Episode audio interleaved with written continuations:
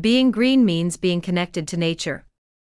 And some of us are so green and natural that we're not shy about involving our bodily fluids in quest to lower our environmental impact. With World Environment Day approaching on Sunday, June 5th, here are some examples of 100% natural methods that may not be very appetizing, but are nonetheless resourceful.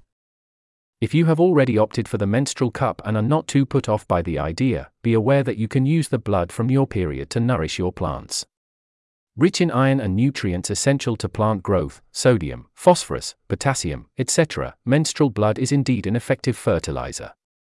However, be careful if you use it in your vegetable garden, bacteria can quickly proliferate and get into your food. Blood isn't the only bodily fluid used as fertilizer. Recently, researchers in agroecology have been getting interested in urine. That's right, just like menstrual blood, urine is apparently able to fertilize all kinds of plants and keep pests away at the same time. Technically, it's possible to recover all these nutrients that are good for plant growth by filtering urine.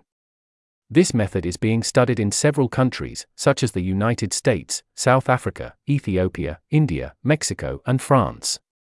While this method may be in the news at the moment, especially because of high inflation affecting food prices and agricultural issues linked to the war in Ukraine, it's not at all new.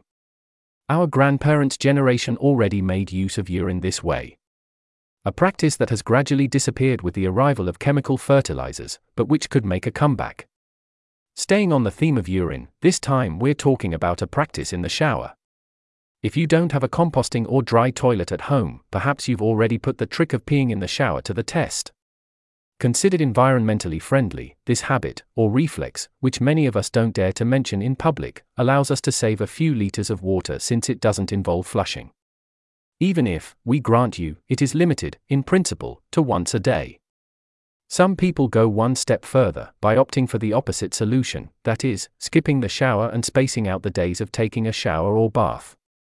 In France, this method is not just anecdotal, since 19% of French women and 29% of French men claim to be practitioners, according to an IFOP survey published in 2020 in the United States. The phenomenon of people who shower or bathe less often to preserve the planet appears to have gotten a boost during the pandemic. Whether one adopts this lifestyle habit out of genuine environmental concern or out of hygienic laziness, it does allow for significant savings on one's water bill in any case.